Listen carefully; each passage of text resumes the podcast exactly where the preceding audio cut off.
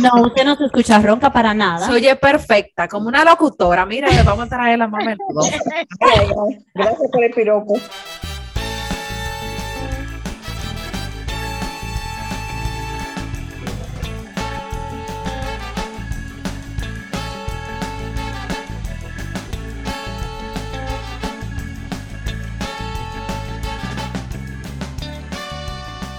Esto es Un Ratito Entre Mamás, un podcast de tres amigas donde nos juntamos a relajarnos y conversar sobre los retos y aventuras que nos trae la maternidad.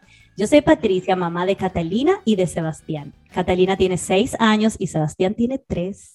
Yo soy Estefania, mamá de Logan Kay, y Logan tiene dos años. Y yo soy Grisel, mamá de Lucas y Penélope de cinco años.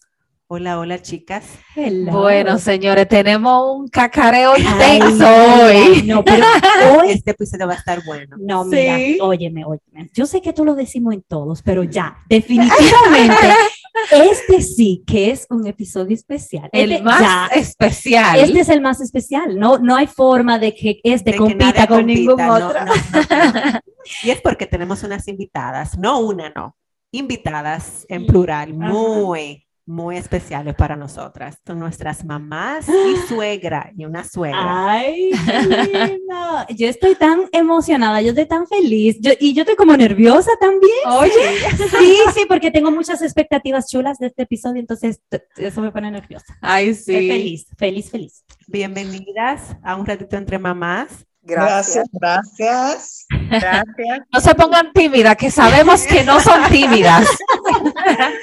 Ok, entonces, ustedes quieren presentarse, decir, contarle a nuestro público, los miles y miles de oyentes que tenemos, quiénes son ustedes.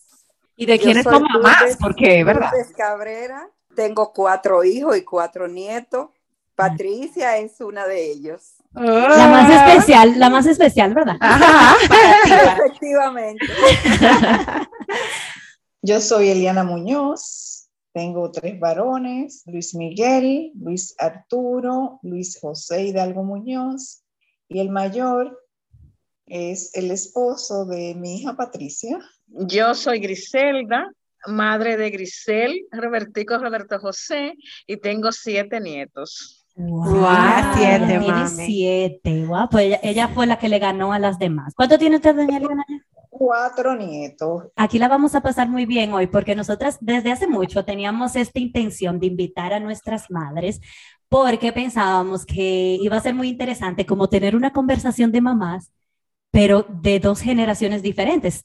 Todas las mamás que hemos tenido, si no me equivoco, son de nuestra misma generación. Sí. Entonces es la primera vez que tenemos invitadas que son de otra generación y que por lo tanto, aunque son mamás igual que nosotras, sus experiencias obviamente son un poquito diferentes porque fueron mamás ya hace muchos años y ya están viviendo una maternidad totalmente diferente también a la que estamos viviendo nosotros. Pero también ellas tienen la particularidad, mira qué interesante, que nosotras siempre hablamos aquí de que nosotras nos hemos convertido en mamá en el extranjero, lejos de nuestra familia. Y ellas tienen también, por lo tanto, por ser nuestras mamás, la peculiaridad de que son, son abuelas a distancia también. Aunque Ah, tienen sí. algunos nietos que están allá donde con, con cada una, pero son abuelas de algunos nietos a distancia. Y eso también tiene sus peculiaridades y sus retos. Ok, entonces, ¿qué les parece si empezamos con, con esta pregunta? Y es, ¿cuáles fueron esos retos más grandes que tuvieron como mamás cuando ustedes eran jóvenes, cuando empezaron todo esto, esta jornada de la maternidad? ¿Y cómo lo enfrentaron? Transpórtense, qué sé yo, 30, 30 y alguito de años atrás. Un par de décadas atrás, en los 60, no. no. Bueno, para mí, eh, mi mayor reto desde el primer día, desde que yo comencé a tener mis hijos, fue guiarlo por el buen camino, formar seres humanos íntegros para devolvérselo a la sociedad. Y gracias a Dios lo logré. Ay, Sí. qué linda. Pero también yo pensaría que en los tiempos de antes pienso yo que tal vez era hasta más, más, más fácil criar porque no había como tantas cosas. Yo no sé, ustedes lo veían así, que, que tal O sea, vez... ahora que ustedes pueden comparar, quizás, lo ven. Bueno, déjeme decirle que Ah. Ninguna de nosotras fuimos a una escuela a aprender a ser madres. Eso es, según van pasando los días, es que tú vas, con las experiencias que se te van presentando, es que tú vas aprendiendo a ser madre. Para mí ha sido la experiencia más linda, más bella que yo he vivido en mi vida, que yo disfruté, gocé mis hijos desde el primer día que nacieron.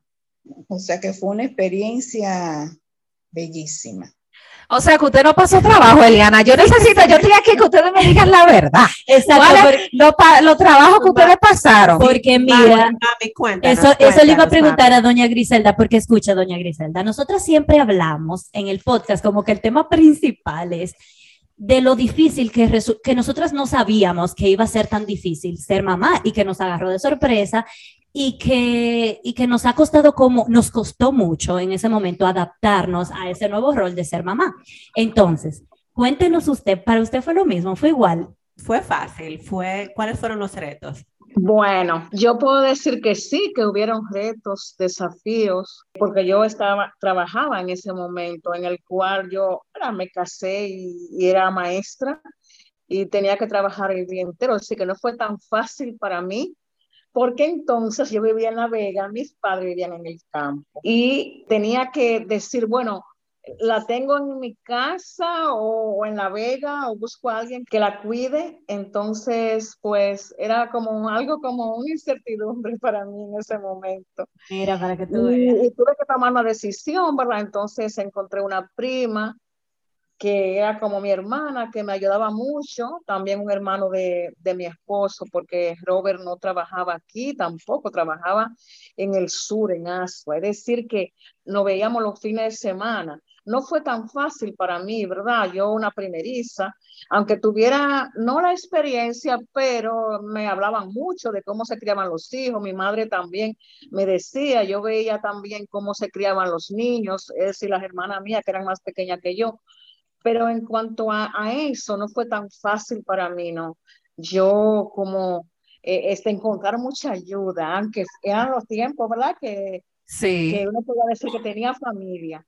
Pero para mí fue un poco difícil tener que dejar eh, a Grisel con otra persona en la casa en La Vega y yo todas las mañanas desde las 7 tener que irme a trabajar hasta entonces cuando yo llegaba a las seis y media a las 7 de la noche porque no podía volver a las 2. También muchas veces, mucho trasnoche y tener que salir a trabajar otro día.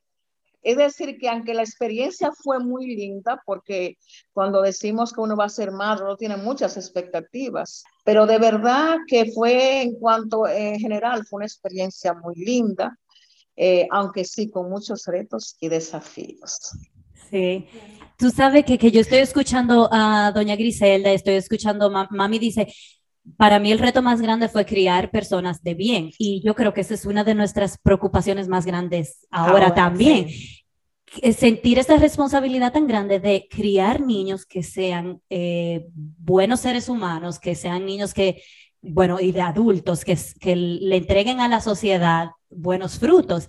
Y doña Griselda está mencionando todos esos retos que ella tuvo como una mamá que trabajaba. Claro. Entonces yo le estoy escuchando a ellas y yo pienso, realmente eh, son tiempos diferentes, pero ser mamá, no importa la época, eh, son los mismos retos. Sí, claro. también como lo, el mismo deseo, que es entregarle es... a la sociedad un niño de bien. Claro. Pero díganme algo, ¿ustedes cómo le afectó las malas noches?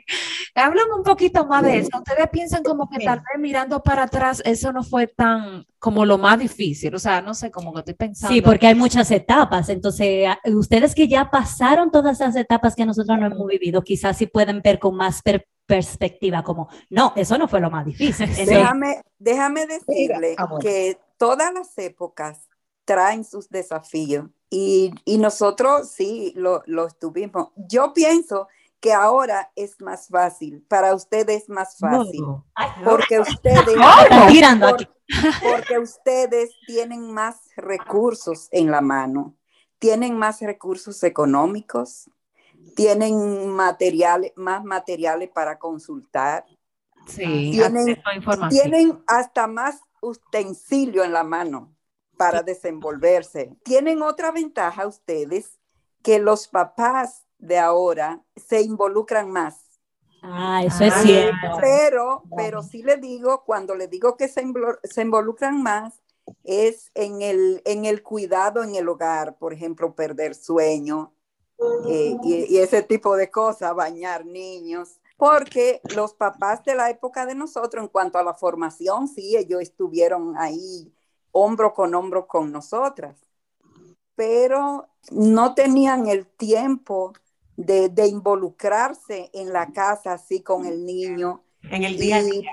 en el día a día. Antes se perdía sueño igualito como ustedes lo pierden ahora, pero a mí eso, a mí eso no me afectó porque yo cuando estuve mis hijos estaba para eso. Usted renunció, usted dijo ya. Por el hecho, por el hecho de que nosotras fue otra educación, estábamos educadas para eso. No nos cogió por sorpresa. Para mí, yo soy dentista y cuando nació el primero, como yo era independiente, yo fui, yo cerré mi consultorio y tomé la decisión de los primeros cinco o seis años dedicárselo a los niños.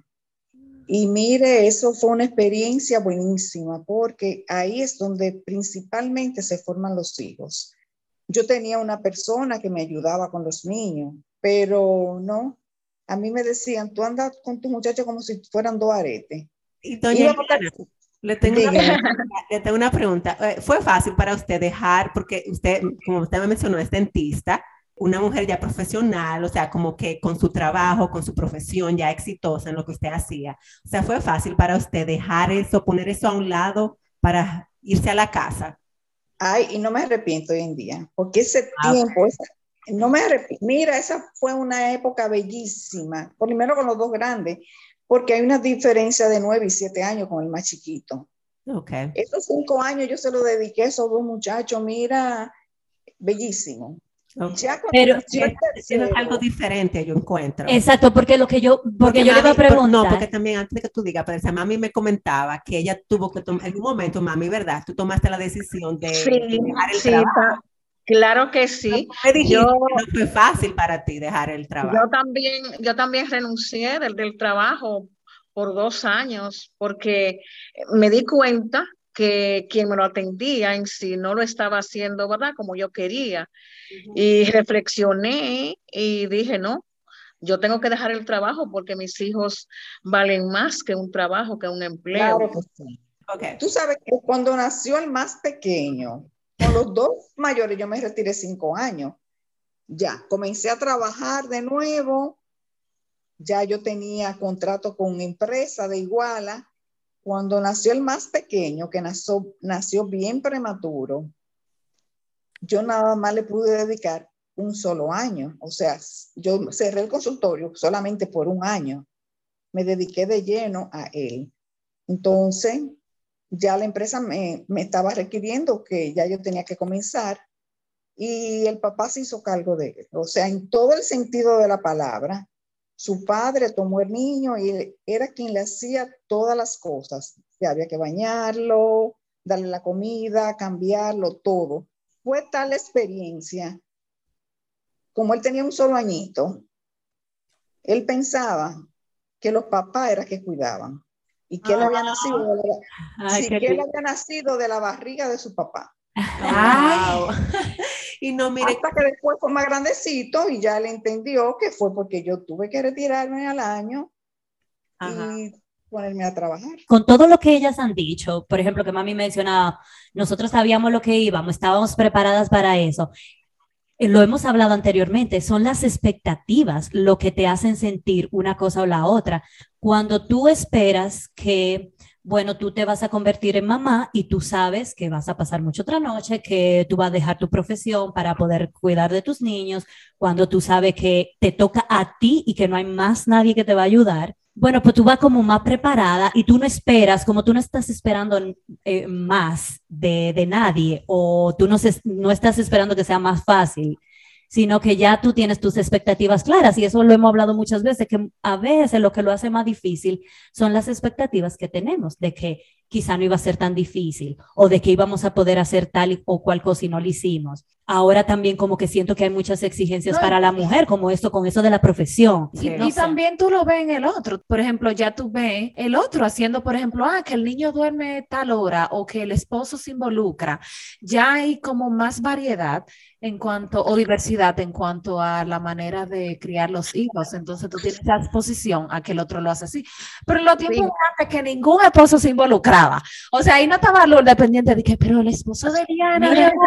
la ayuda. Y como ninguno le ayudaban, eso no era un tema. era tema de conversación. Ajá. Es, es decir, sí, es decir que anteriormente, en la época que uno crió, pues no era tan fácil, no habían tantas herramientas, ¿verdad? Como, como tú decís, yo tengo muchas herramientas donde yo, yo tengo facilidades. Y era lo que decía este Patricia sobre, sobre la expectativa.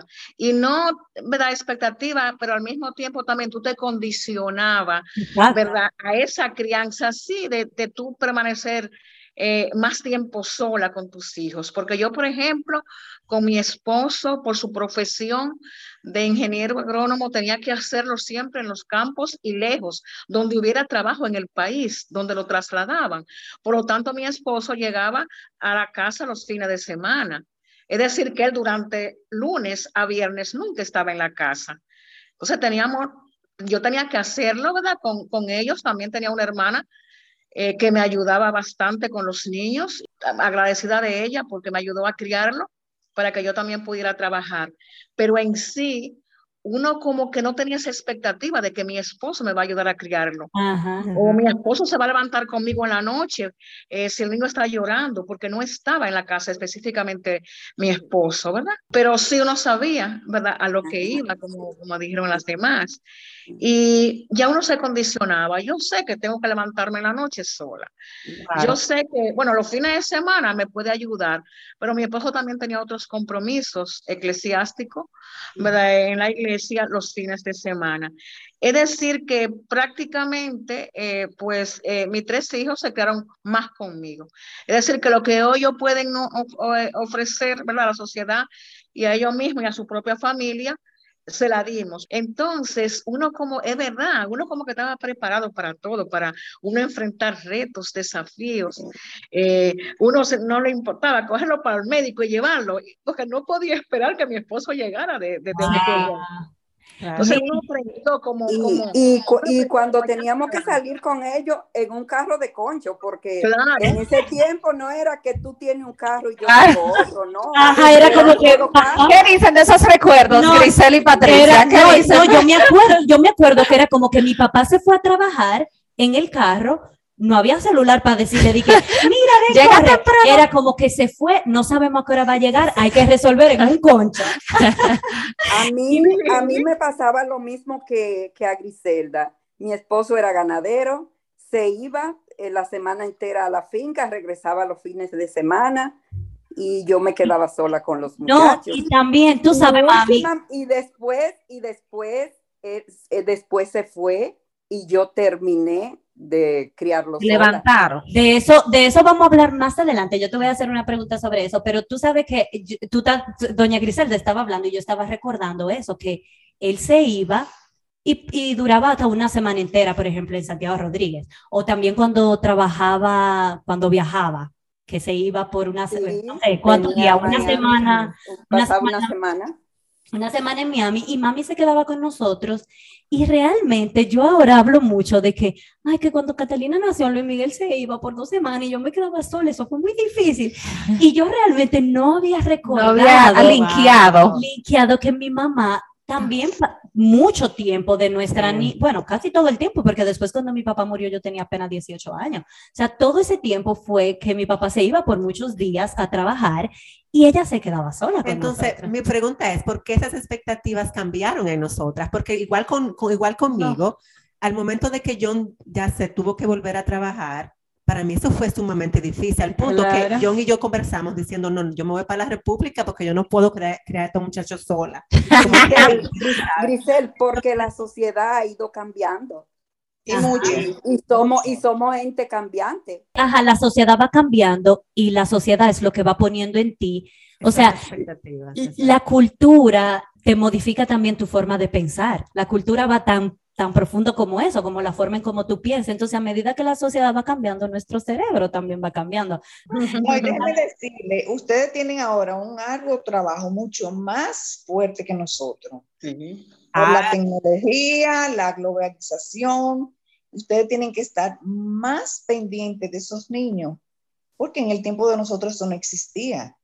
Ya, Ah, sí sí. estaba en la ya sí estaba en la computadora y todo eso. Yo recuerdo que mis hijos, su papá le tenía su tiempo de la computadora. Él le decía, venga, ahora es su tiempo de la computadora, pero él estaba ahí con ellos. Él Sí. veía, lo, pero ahora, mira, esa tecnología, los papás tienen que estar muy, muy, muy alerta porque se le puede ir de las manos cualquier niño si lo dejan solo. a Lo que ellos Pero an- antes tenían la, la influencia también de sus amiguitos, también ¿Tú, la tú crees, tenían. tú crees que es lo Y mismo? después, y después cuando iban creciendo, se iban a la calle. Y ahí, Ah, no, y ahí venía- y ahí venían Recuerdo otro tras cómo en la noche. calle. Eh, ¿Tú crees entonces que es lo mismo, incluso con, el, con la situación de la tecnología? ¿Tú crees que era igual? Para mí es lo mismo. Para mí es lo mismo. Es, es el mismo cuidado que hay que tener ahora, lo teníamos nosotros en aquellos tiempos. Esa misma incertidumbre, esa, esa misma duda, lo teníamos. Y el- y el cuento de la, el cuento de la ventana, el cuento de la ventana, para que, para que eh, expreses la incertidumbre. Sí, porque cuando hay varones, la cosa es más difícil. Ay, ay, ay, ay. ¿En serio? Bueno, Cuando salen andariegos, yo tenía dos, que ya tú sabes, esos se me iban, y yo, sí, Patricia sabe, en una ventana, porque por esa ventana yo, yo veía la luz de los vehículos cuando se asomaban, y yo decía, ahí vienen. Ese, se iba de largo, pero venía otro y volvía a la esperanza y, y- y se me renovaba. Se Lo volví a la y ahí, vida. y ahí pasaban horas y más horas y yo parada en la ventana esperando a mis muchachos. Pero de Claro. verdad, que como madre, uno puede decir, ¿verdad? Que, que hubo sacrificio también, hubo trasnoche, hubo, eh, no podemos decir que uno no sufrió muchas veces por, ¿verdad? Como por eh, decisiones que, que tomaban nuestros hijos muchas veces, aunque fueran adolescentes, también siendo niños. Y así uno luchaba porque ellos fueran mejores cada día.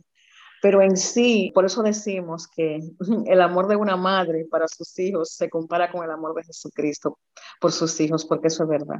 No hay nada del sacrificio que se pueda comparar con lo que una madre puede hacer por sus hijos. Déjeme decirle que el más pequeño mío eh, nació de dos libras y media, Ay, hombre.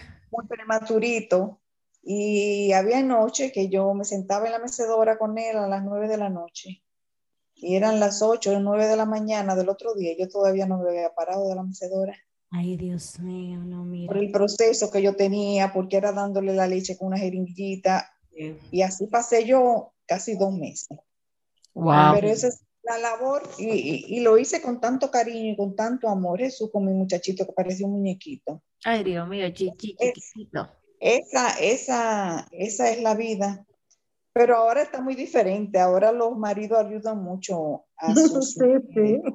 Sí, y se yo involucran mucho, no solamente en la crianza de, de los niños, de los hijos, se involucran mucho en lo que es la casa, la limpieza, la cocina, todo.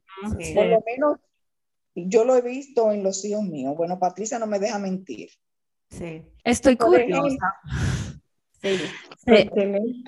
Te- estoy curiosa. Por ejemplo, ustedes que han experimentado así como, como ver a sus hijas ser mamá.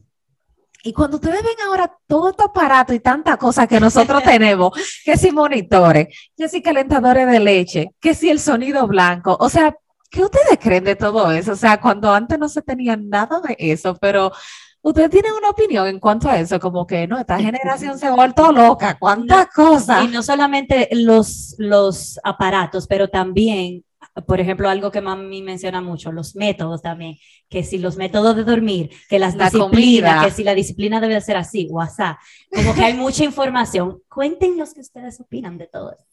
Yo creo que, que todo eso está bien y, y ustedes han tenido ese privilegio y qué maravilla, porque nosotros también, si lo hubiéramos tenido, lo hubiéramos disfrutado. Qué comodidades. Sí. No, espérate, no estábamos tan atrasados, porque cuando yo, cuando nacieron el grande mío, los calentadores de, de biberones existían, Ah, Oh. ok. pero eh, ahora los adelantos son mucho más, uno tiene que estar consciente de esto. Muchas tecnologías, muchas cosas nuevas. Bueno, nosotros- cosas. Sí, Nosotros lo que hacíamos era como monitoreo, levantarnos mucho de la noche. Ellos tuvieron su monitor propio. Yo monitoreo chiquititos, teniéndolo ahí cerca, levantándome a ver. Muchas veces yo le hacía así, le ponía la mano en el corazoncito, a ver si estaban estaba latiendo. Y, son experiencias tan lindas porque aunque uno no dormía tanto, pero como que tú sabías, como que algo te decía en el momento, como levántate, ve a verlo. Ah, Ah, O también como lloraban también, ¿verdad? Tú, tú como que, que inmediatamente te, te levantabas de la cama, como que el sueño no era tan profundo que tú podías levantarte rápidamente, ir y, y verlo y ver lo que le pasaba. Y yo tenía esa costumbre de que yo tenía que verlo respirar y le ponía la mano en, en el pechito, en la espalda, para ver cómo estaban.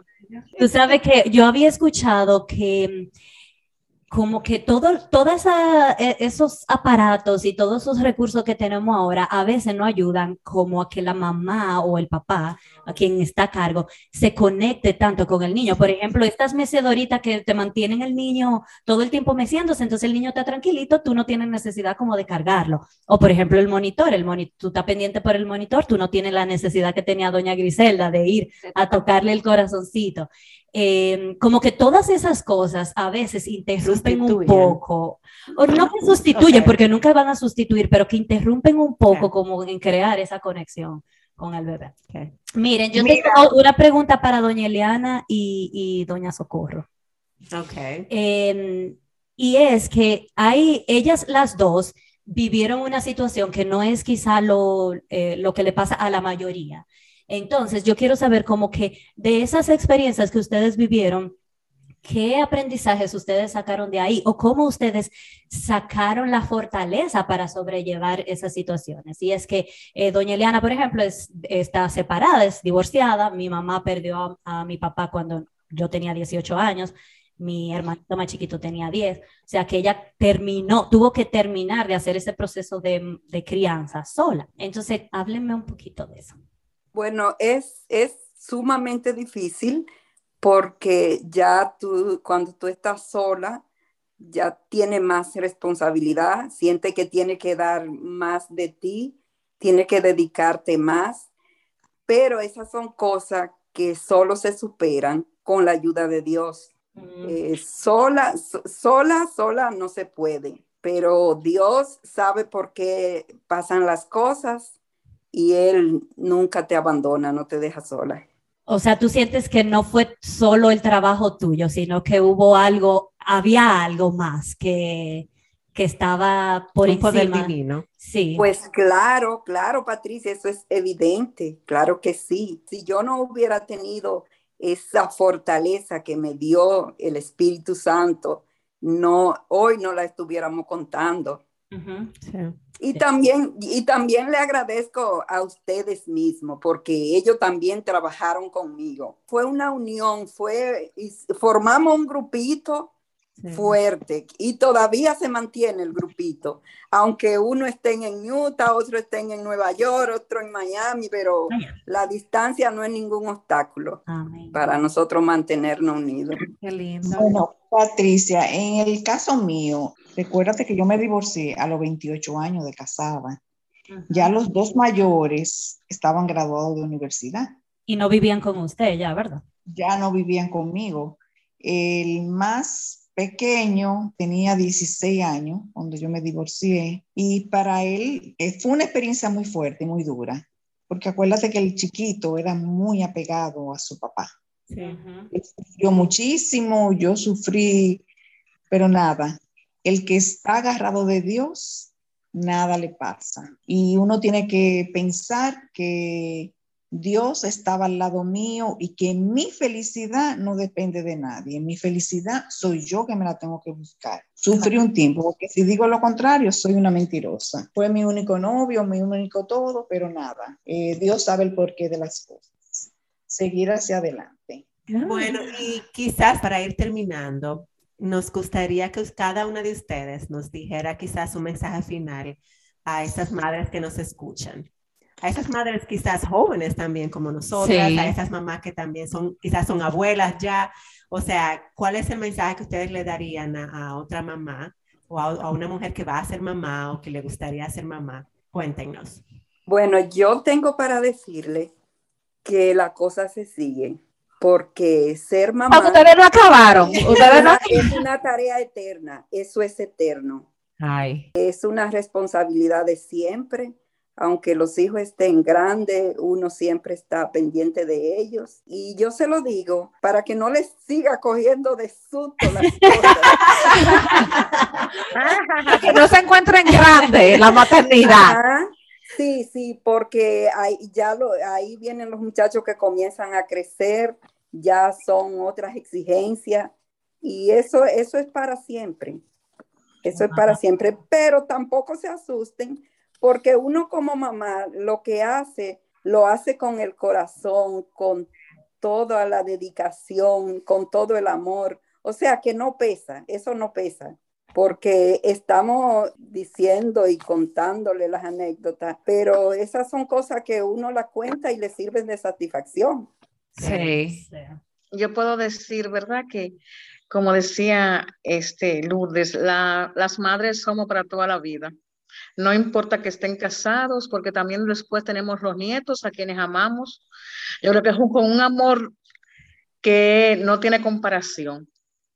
Pero yo le exhortaría, ¿verdad?, a las madres que ahora inician o que ya o que tienen niños pequeños, eh, sobre todo el amor si le demuestran amor a sus hijos, comprensión, tolerancia, que puedan este, sentirse también como libre en muchas ocasiones, ¿verdad?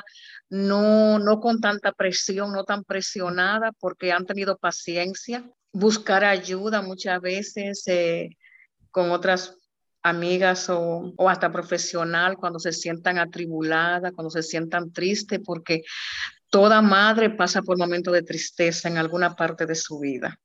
y, hasta con nosotras mismas. No todo, no, todo, es color de rosa, ¿verdad? Siempre momentos de tristeza, momentos que uno también tiene que como contarle a alguien cómo uno se siente. Y, y pienso que sobre todo la perseverancia. Eh, cuando utilizamos la perseverancia, pues eh, vamos poco a poco. Y la crianza es un proceso hasta el fin y no termina nunca, porque hasta casado que estén, siempre uno vive como, ¿verdad? Pensando, dándole una orientación, un consejo. Yo pienso que, que, esa es la parte más importante. Si hay amor, todo viene por añadidura. Ay, qué linda. Bueno, para mí un, un consejo básico es que las mamás que puedan dejar de trabajar por lo menos los primeros cinco años de vida del niño. Ahí es donde está la, la base de la formación de cada niño. Que le dediquen tiempo a sus hijos, que busquen el tiempo, que eso es suma, sumamente importante.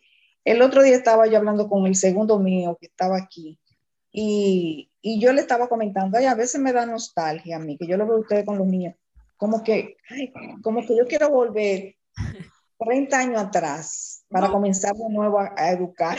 Ay, ¿en serio? Ay, Dios mío. los muchachos. Y para darle quizá algunas cosas que a lo mejor hoy en día me hubiese gustado darle. Y él lo que me respondió, ay mami, por favor, que ya tú no puedes dar más de lo que tú diste. Yo fui muy feliz y me sentí muy contenta y muy grata con eso. Y lo que sí le digo a todas las madres, incúrqueles valores, fe en Dios, el respeto a los demás, que sean obedientes, íntegro, honesto. Eso es importantísimo en la formación de un niño. Exacto, excelente. Qué lindo. Esto ha sido muy lindo, esta conversación. Y Grisel, ¿tú quieres decirle algo a tu mamá antes de terminar? Ay, porque yo tengo que ser la primera. porque te tengo ahí cerca. Yo creo que, que sobre todo, eh, gracias, mami, por, por estar con nosotras en el episodio, pero además súper agradecida por todos los sacrificios, ¿verdad? Que tú, que tú hiciste, que quizás como en cuando tú estás en el momento, cuando vamos creciendo, eh, tú dices, no, quizás el niño no se da cuenta, pero sí, uno siempre se da cuenta de todos sus sacrificios que los padres hacen por uno y especialmente tú, que sacrificaste muchas cosas para darnos lo mejor, buena crianza, buenos valores. Y yo estoy inmensamente agradecida por eso. Eh, te amo mucho, tú lo sabes, mami, estoy, eres el mejor como modelo para mí de lo que es la maternidad. Eso es algo súper bonito para mí, experimentar como que yo quiero ser como, como tú en muchas cosas y en la manera de cómo tú nos criaste. Y eso me sirve como un ejemplo muy lindo para criar a mis hijos y, y darle de esos valores que fueron tan importantes para ti, que tú me enseñaste y que le puedo pasar eso a mis niños. Oh, Dios. Gracias, te amo. Después de esas palabras, va a estar difícil superar eso. Bueno, pues yo también tengo unas palabras para mi mamá y es tratando de, de no ser tan norma. Norma es mi abuela y nosotros ah. relajamos con eso, porque mi abuela llora hasta de que tú le digas, qué, qué linda está. Entonces yo, yo tengo eso de mi abuela. Mami, yo te quiero decir que muchísimas gracias por todo lo que tú hiciste y todavía continúas haciendo por nosotros, por ese ejemplo que tú siempre nos diste de entrega, de responsabilidad, de honestidad, pero sobre todo de trabajo. Todos los recuerdos que tengo de ti es trabajando, y haciendo mucho para nosotros. Y después que se murió papá, estuviste todavía doblemente presente y nunca nos faltó nada porque tú estuviste ahí. Todos los recuerdos que tengo de ti es siempre haciendo algo, siempre trabajando. También te agradezco toda la influencia que tú has puesto en mí, también para, para mi maternidad, que aunque a veces tú relajas diciendo, que, pero ¿y quién fue que te crió? ¿Y a quién que tú te pareces? Que dije que yo no me parezco a ti, pero sí, eh, muchas veces me encuentro, cuando estoy hablando con mis niños, encuentro pedazos de ti en mí, siendo mamá. Y, y cuando digo eso me refiero a, a cosas muy buenas a todo lo bueno que le puedo transmitir a, mis niños. O sea que muchísimas gracias por todo lo que tú has hecho por mí y por mis hermanos. Y por ser ese centro también como de, de sabiduría, porque todavía a este tiempo que estoy tan lejos de ti y que estoy aquí con Luis Miguel y con mis niños, cuando necesito como volver al, al, centro, cuando necesito balance, cuando necesito palabras sabias, siempre te llamo y las encuentro. Siempre encuentro la, la, paz y la sabiduría que necesito. Entonces, muchísimas gracias por ser eso para mí. gracias, gracias a ti, gracias a ti, Patri, por esas palabras. Y quiero que tú sepas que lo que hice, lo hice porque era mi responsabilidad, era lo que me pertenecía y ustedes se lo merecen. Y sigo dispuesta a cuando me necesite, ahí, ahí estaré. estamos. Al pie del cañón, como siempre. Sí, yo también tengo unas palabras para las tres, porque realmente, y a usted, Eliana, por ejemplo, que, conozco, que conozco los frutos suyos de ustedes, de Lourdes, de Eliana, de Grisela, conozco esos frutos así muy de cerca, y realmente ustedes no me cabe la menor duda que ustedes hicieron un excelente trabajo porque cuánto amor, cuánta dedicación ustedes le ofrecieron a sus hijos que se nota. O sea, yo puedo, yo, yo soy la beneficiaria de, de esos frutos correctos que ustedes le entregaron a la sociedad. Entonces son mujeres dignas eh, de admiración y gracias por su labor, son muy especiales. Sí. A doña, Eliana a doña Eliana también le tengo que dar mis palabras porque yo no sé si lo dije al principio, pero doña Eliana es mi suegra, la, la mamá de mi esposo, y tengo que agradecerle también que aunque no la conocí siendo mamá desde que empezó a ser mamá, pero por Luis Miguel sé que hizo un excelente trabajo, que es una mamá súper entregada, que, le, que puso mucho empeño en darle, transmitirle valores a sus hijos. Y Luis Miguel tiene unas características que son súper lindas, que, que si no hubiese sido porque la, lo tuvo usted, la tuvo usted como mamá, a don Luigi como papá, no fuera el hombre que él es hoy. Entonces, gracias por haber trabajado con ese regalo para mí, porque ahora los frutos lo estoy disfrutando yo. Exacto. Tú sabes, Patricia, que tú, quién tú eres para mí. Tú eres mi socorro, es una hija mía también, ¿eh? Sí, sí, yo la comparto con usted sin ningún problema. Porque yo sé que mi hijo se sacó el premio mayor con ella. Es una persona, bueno, mi hijo, tiene que estar no felino, súper feliz por la compañera que Dios le dio. Vamos a ver. ¿sí? Amén, amén. Ok, bueno, gracias.